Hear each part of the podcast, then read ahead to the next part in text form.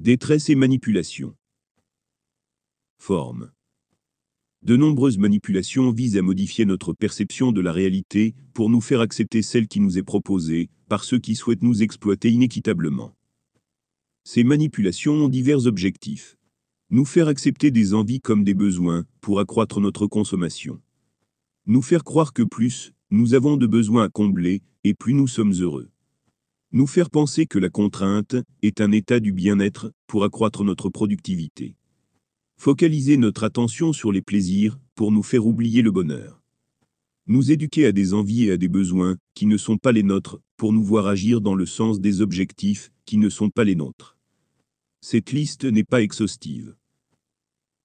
Détresse et domination. Imposer des méditations, ou méthodes similaires aux employés ou aux étudiants, sous forme d'exercice de soutien, est un risque de cache-misère. Si l'individu retourne dans un état de détresse, lorsqu'on lui retire cette méditation, alors cette méditation a pour seul but de masquer la détresse. La méditation devient un moyen de réduire les effets de cette détresse, sans modifier les causes et les conditions qui mènent à cette détresse. Cela revient à soigner les symptômes sans soigner la cause, pour en perpétuer les causes sans se soucier des effets. Si aboutir à nos objectifs impose la détresse, alors la gestion de nos objectifs est défaillante. Nous n'avons de cesse de trouver de nouveaux objectifs. Ainsi la détresse est pérenne. Agir pour un bien-être à venir est illusoire dans un contexte où la détresse est pérenne. Civilisation. Plus nous avons besoin de faire basculer notre esprit dans un état simulant un bonheur forcé pendant quelques instants, et plus cela indique un niveau de détresse élevé. Lorsque nous sommes dans un état de bonheur naturel et régulier, nous n'avons pas besoin de ces instants forcés. Notre besoin incessant de nous mettre en état simulant un bonheur forcé nous alerte sur l'état de nos civilisations. Les bonheurs forcés sont nombreux et de toutes formes. Les drogues, la méditation, l'hypnose, l'auto-persuasion, la pratique à outrance de certaines activités, etc. Nous sommes actuellement en état de détresse. Dans cette détresse, le plus problématique est la quantité d'efforts réalisés pour la masquer, et la quantité d'efforts appliqués pour en amplifier les causes. Masquer la détresse permet aux manipulateurs, et à l'ensemble des égocentrés, de profiter durablement de ceux qui en subissent les effets. Tant que les individus manipulés ne perçoivent pas leur détresse, alors il est possible d'augmenter cette détresse. Dès qu'ils l'aperçoivent, l'objectif est de la réduire juste un peu, pour qu'ils s'imaginent récupérer une forme d'équité, de justice, ou de bonheur, dans un état réel de détresse masquée. La détresse s'amplifie à hauteur des manipulations, à mesure qu'elle progresse. Conclusion. Masquer la détresse ne fait que l'amplifier. Rappel. La grandeur de nos civilisations ne se mesure pas en fonction de ce qu'elles ont de meilleur, mais en fonction de ce qu'elles ont de pire. Il est facile d'avoir une seule bonne chose en nous. Il est difficile d'en avoir aucune de mauvaise. Il serait trop facile de se dire bon en fonction de la seule bonne chose que nous avons en nous, alors que tout le reste est mauvais. Une civilisation qui n'a rien de bon et rien de mauvais sera certainement meilleure et plus agréable à vivre que toutes les civilisations qui se plaisent à se croire bonnes, sans regarder ce qu'elles ont de mauvais. Contrainte. Rupture. Nous faire oublier les contraintes permet de continuer à nous contraindre pour nous exploiter au maximum jusqu'à rupture. La rupture n'est pas un problème pour ceux qui nous exploitent, tant que la rupture ne s'applique pas à notre productivité. Tant que notre capacité à produire perdure, les contraintes perdurent. Lorsque les contraintes entraînent notre rupture, qu'elles soient physiques, psychiques, intellectuelles, émotionnelles ou autres, les conséquences de cette rupture, sur la productivité et sur les profits, est amoindrie par le marché de l'emploi. Ce marché regorge de main-d'œuvre à faible rémunération, comparativement aux profits qui seront réalisés avec cette main-d'œuvre. Plus la détresse est grande, et moins la rupture coûte cher tant la main-d'œuvre est prête à se soumettre pour un salaire toujours plus faible.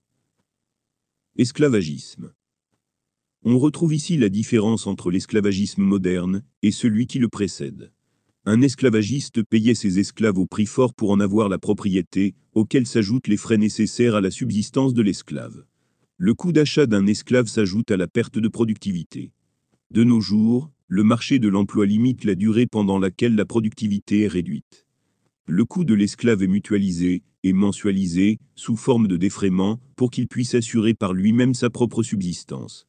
La contrainte du salaire est vendue comme une liberté, pour s'assurer de la bonne obéissance des esclaves modernes, et pour s'assurer de la continuité des dominations financières. Comme déjà énoncé dans le premier tome, ceux qui le font sans conscience de leurs actes, le font quand même. Défiance. Si un individu vous propose de ne plus ressentir vos contraintes, sans pour autant que leurs causes disparaissent, avec des méthodes qui ne sont pas les vôtres, alors il s'agit probablement d'une manipulation. Certaines manipulations peuvent être acceptables lorsque nous avons connaissance des causes et des effets. C'est par exemple le cas pour l'hypnose, avec des personnes qui ne supportent pas la morphine lorsqu'ils ont besoin d'une intervention douloureuse. S'approprier la méthode d'un autre n'en fait pas notre méthode. Beaucoup de manipulations jouent sur notre appropriation des méthodes, telles que le salaire vendu comme une liberté. Nous nous approprions cette liberté alors qu'elle est une contrainte. Vous êtes contraint au salaire, pour obtenir vos moyens de subsistance, et soumis à une hiérarchie dominante, pour obtenir votre salaire. La contrainte perdure.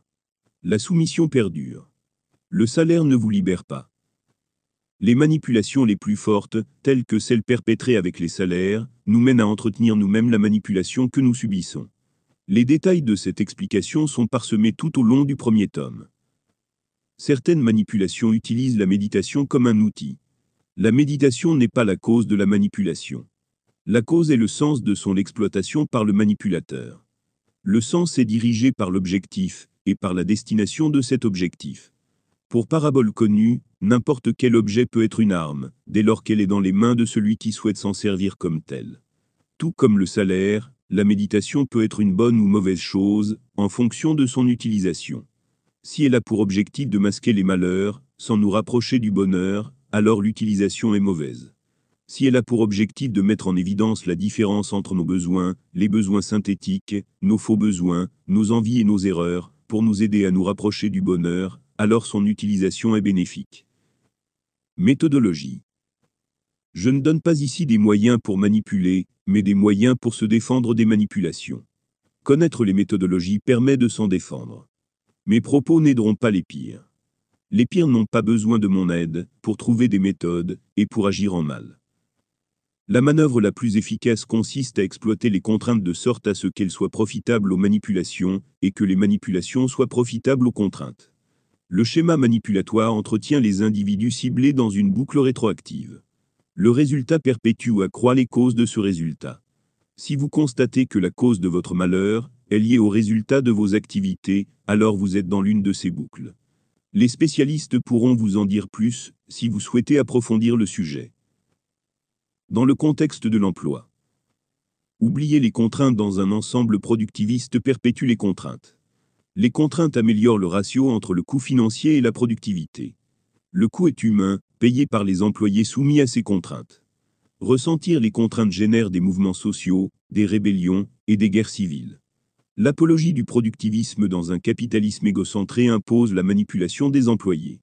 Les manipulations assurent la pérennité des contraintes imposées à ces employés. Les contraintes sont nécessaires au productivisme à moindre coût. Les manipulations sont nécessaires pour empêcher et pour annuler toute réaction sociale lorsque l'enrichissement personnel des actionnaires est aux dépens du peuple. Autrement dit, la domination de l'argent et la domination des individus par l'argent sont tellement mauvaises pour les individus qui en subissent les effets, qu'il est nécessaire de cacher à la fois les dominations et leurs effets, avec des manipulations tout aussi néfastes que les effets qu'elles tentent de masquer. Évolution spirituelle. Les manipulations appauvrissent les individus sur la durée. Non dans le sens du profit, même si c'est aussi le cas pour la majorité des individus manipulés, mais dans le sens de leur être. Le niveau spirituel de nos civilisations décroît à mesure que nous exploitons les méthodes de manipulation pour contrôler les peuples. Pour le dire de manière plus directe, notre esprit peut se développer correctement uniquement s'il est libre. L'abrutissement général est en pleine croissance. La courbe peut être observée depuis le plus jeune âge de l'humanité. Elle peut s'observer avec les différences entre nos outils et ce que nous en faisons. Depuis la sédentarisation, le niveau décroît peu à peu. Ce que nous prenons pour l'intelligence n'est que de la technologie. Ce qui évolue dans une courbe croissante n'est pas notre intelligence, mais nos technologies. La croissance des technologies n'impose pas la croissance de l'intelligence. La technologie exploite majoritairement les précédentes technologies, quelques ingénieurs, et une poignée d'inventeurs pour évoluer. Lorsque nous observons l'humanité seule, sans ces technologies, nous constatons une régression. Il existe tant de manipulations pour nous démontrer le contraire, que je n'en citerai qu'une de plus, vous laissant le soin de lister les autres, si le cœur vous en dit. La réduction des guerres n'est pas le résultat de notre évolution spirituelle positive. Elle est le résultat de la cupidité et du capitalisme. Les guerres ne profitent pas aux riches propriétaires financiers, bien au contraire. Ceux-ci démontrent leur poids dans nos civilisations. À l'exception de quelques dirigeants ayant perdu la raison, les guerres qui continuent sont majoritairement le résultat de quelques fabricants et vendeurs d'armes qui vendent et entretiennent des guerres pour assurer leur marché. La réduction des guerres, aussi souhaitable soit-elle, est le résultat de la cupidité, tout comme la création et le maintien de ces guerres, quelle que soit la nature du profit envisagé par cette cupidité. Je ne dis pas qu'il est bon de laisser les pires manipuler les peuples pour limiter les guerres. Je dis que nous devons agir autant contre ceux qui vendent des guerres que contre ceux qui abrutissent les peuples. Mais là n'est pas le propos. Le sujet est notre régression dans une image contraire. Je ne dis pas de cesser nos créations technologiques, je dis qu'il faut cesser de regarder nos technologies comme le reflet de notre élévation spirituelle. Cet alinéa touche aussi les autres espèces. L'agriculture, particulièrement celle intensive et irrespectueuse de la condition du vivant, est une source de régression spirituelle et intellectuelle pour les animaux qui subissent cet élevage. Nous-mêmes nous subissons des conditions similaires à plus faible effet. Notre éveil spirituel est absent du modèle. Bien au contraire. Notre éveil spirituel est anticapitaliste et combattu. Incohérence naturelle. Les manipulations détraquent la conscience des individus. Les éléments utilisés comme base de réflexion, lorsque nous faisons des choix, sont les mêmes éléments exploités pour nous manipuler. La manipulation des mots, des pensées et des perceptions génère un nouveau contexte falsifié dans lequel évolue l'incohérence de notre conscience. Pour nous adapter à l'incohérence du contexte, nos choix et nos actes deviennent incohérents. Dans ce contexte, agir de manière cohérente apparaîtrait incohérent. L'exemple le plus frappant est celui des lanceurs d'alerte condamnés pour avoir protégé le peuple condamné pour avoir porté assistance à une civilisation en danger. La condamnation sert les intérêts de ceux qui trahissent le peuple. La nation est l'ensemble du peuple. Comment agir lorsque l'incohérence devient cohérente aux yeux des incohérents? Comment réagir lorsque les incohérents décident à notre place de ce qui est cohérent et de ce qui ne l'est pas? Comment prouver que cette analyse est cohérente? La solution réside dans le bonheur. Le bonheur est notre guide. Si nous nous détachons de tout ce qui nuit à notre bonheur simple et ordinaire, alors nous nous détacherons aussi des incohérences à l'origine de nos malheurs. Nous retrouverons un esprit cohérent dans une absence de besoin et dans l'absence de contraintes, le tout dans le respect des autres formes de vie pour ces mêmes raisons. Conclusion. La détresse est majoritairement le résultat des manipulations humaines. Le constat est le même pour la détresse des autres espèces. Nous en sommes à l'origine. Les manipulations entraînent la détresse. La détresse est utilisée comme un outil de manipulation. A contrario, la conscience de la réalité permet de se défaire des manipulations et permet de dissiper les détresses avec des actions appropriées. Pour avoir conscience de la réalité, il faut la percevoir et l'interpréter. Pour la percevoir et l'interpréter, il faut se défaire des manipulations qui travestissent nos sens et nos raisonnements. Pour voir les manipulations et s'en défaire, il faut chercher le bonheur là où il est, dans l'absence de besoins et de contraintes, sans tomber dans le piège des plaisirs orphelins et des faux besoins,